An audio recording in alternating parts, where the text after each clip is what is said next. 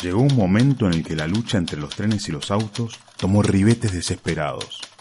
Todos creyeron un poco ingenuamente que aquel tímido Citroën, aplastado sin piedad por el expreso del norte en las postrimerías de marzo, había sido tan solo un accidente.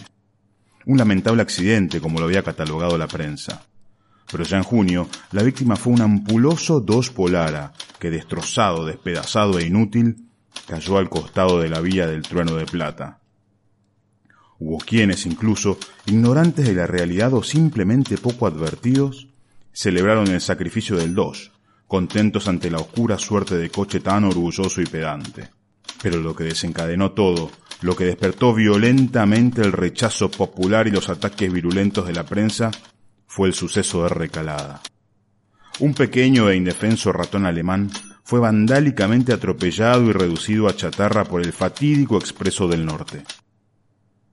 El hecho fue repudiado incluso hasta por el gremio de los guardabarreras y obreros del riel, en una extensa solicitada. La clara posición de dicho gremio, tradicionalmente férreo defensor de todo cuanto significara ferrocarriles, desconcertó a la prensa especializada, a la sazón abocada a la investigación de los motivos ocultos que impulsaban a esa sangrienta campaña destructiva. Los automotores, en tanto, optando por un papel de víctimas, procuraron ampararse en la legalidad reclamaron a viva voz severos controles de seguridad en todos los pasos a nivel, alarmas electrónicas y veedores oficiales nombrados por el gobierno. Los ferrocarriles aceptaron esto, contraatacando públicamente con avisos y solicitadas donde desestimaban todo tipo de acusaciones. Aducían los lamentables sucesos a una funesta racha de accidentes y reivindicaban al Expreso del Norte, ratificándole la confianza de la empresa. No obstante, ante las apelaciones de los automotores, accedieron a que el Expreso del Norte fuese revisado exhaustivamente por un equipo de expertos para sondear algún posible desequilibrio. Agosto pasó en una tensa calma, tan solo alterada por una pequeña manifestación de automotores utilitarios que colocaron en recalado una placa recordatoria del alevoso crimen del ratón alemán. Todo estalló finalmente en septiembre, un camión que transportaba coches recién salidos de fábrica Peugeot fue sorprendido en la noche, triturado y vejado por el Serrano, tren de velocidad y potencia sorprendentes. Aquello desató el escándalo.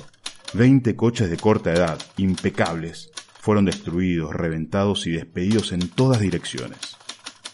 En la horrible noche se oyeron claramente los espantosos crujidos de los chasis, las explosiones agónicas de las bombas de aceite, los reventones convulsivos de los neumáticos, el alarido doloroso de las bocinas. En cientos de kilómetros a la redonda se encontraron segmentos de caños de escape, volantes fracturados, motores con la tapa de cilindros levantada.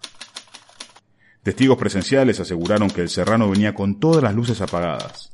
Sin pitar, baja las ventanillas de los vagones.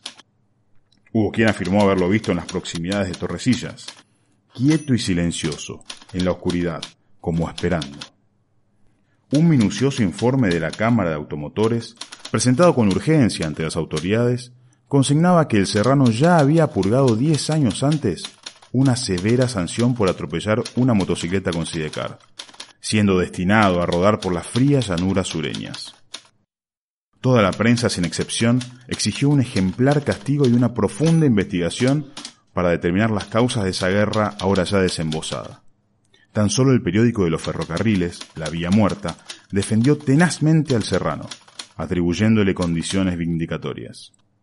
Los ferrocarriles desautorizaron la Vía Muerta, dejando clara constancia de que dicho periódico no era órgano oficial de la empresa. Pero indudablemente, las cartas estaban echadas y el juego era bien claro. En octubre, un camión naftero, solidarizándose con los automóviles, atropelló e hizo saltar de los rieles al flecha de oro. Veinticinco vagones rodaron por el terraplén en un pandemonium de chirridos, crujidos y estallidos de cristales. La guerra era un hecho. La vía muerta con el título de Despertad locomotoras lanzó una abierta proclama de lucha y venganza. Hace dos semanas, un pequeño y ágil Fiat 600 cayendo por una toma de aire, produjo la más espantosa catástrofe en la historia de los trenes subterráneos. La actitud a todas luces suicida del 600 dio una pauta clara sobre la siniestra determinación de los bandos en pugna. Ayer una noticia conmovió a los medios periodísticos mundiales. En el Atlántico, cerca de las Islas Canarias, un inmenso Boeing 704 se abatió como un tornado sobre un buque carguero holandés que transportaba locomotoras hacia Trinidad Tobago.